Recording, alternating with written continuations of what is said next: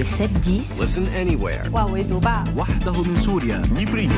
Sur France Inter. Géopolitique, bonjour Pierre Aski. Bonjour Nicolas. Pierre, vous vous demandez jusqu'à quand Israël va mener sa guerre à Gaza? Dans son histoire, Israël a mené deux types de guerres avec ses voisins. Les unes avec des États, Égypte, Syrie, Jordanie. Les autres asymétriques avec des forces non étatiques, le Hezbollah au Liban, le Hamas à Gaza. Les premières se terminent de manière classique, comme on sait le faire entre États, même ennemi. Pour les secondes, c'est plus compliqué, parfois à la suite d'un événement imprévu.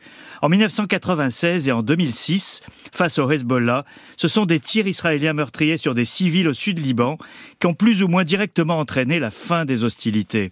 En 2006, le quotidien La Croix avait commenté que cette nouvelle guerre du Liban est en train de démontrer qu'une politique, aussi légitime soit-elle, se ruine en utilisant des moyens iniques. La même analyse pourrait s'appliquer aujourd'hui à la guerre en cours à Gaza, surtout après la tuerie de jeudi qui a fait plus de 100 morts parmi les civils gazaouis affamés. La légitime défense dont Israël a pu se prévaloir après le massacre du 7 octobre ne peut en aucune manière justifier l'ampleur des victimes civiles depuis bientôt cinq mois, certainement pas d'affamer 2 millions de personnes dans un châtiment collectif hmm. que le monde entier éprouve. Et qu'est-ce qui peut arrêter cette tragédie? Alors la plupart des Israéliens, Nicolas, ne veulent pas la voir en raison de leur rage qui ne retombe pas depuis le 7 octobre et du sort des otages toujours entre les mains du Hamas.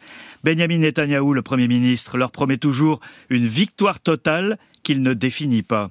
Mais les négociations sont en cours pour un cessez-le-feu de six semaines, permettant un échange otages contre prisonniers et le passage de l'aide humanitaire, si possible, avant le début du ramadan autour du 10 mars, dans moins d'une semaine. Plusieurs facteurs militent pour cet arrêt des combats. D'abord, la situation humanitaire insupportable des 2 millions de Gazaouis qu'aucun allié d'Israël ne peut assumer, surtout après le carnage de jeudi. Mais ce n'est pas la seule raison. Quels sont les autres, Pierre? Il y a un contexte qui plaide pour la fin de la guerre. Aux États-Unis, Joe Biden paye électoralement son soutien sans faille à Israël et il a intérêt à se montrer tout aussi engagé pour la paix et pour une solution juste pour les Palestiniens.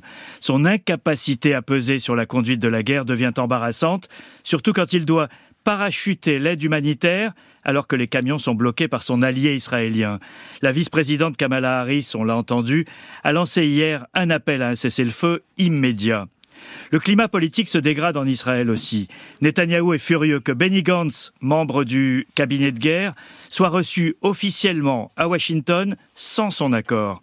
Yoav Galant, le ministre de la Défense, s'oppose au reste du gouvernement sur la conscription des religieux et les responsables de la sécurité ne font plus confiance au ministre de la Sécurité nationale, le leader d'extrême droite Ben Gvir. Il faut savoir arrêter une guerre. Celle-ci n'a que trop duré au point que plus personne ne comprend ce qu'Israël ou le Hamas gagnerait à la prolonger. Il faut grandement espérer que le cessez-le-feu s'impose vite et que la politique reprenne le dessus sur le fracas des armes. Pierre Aski, merci.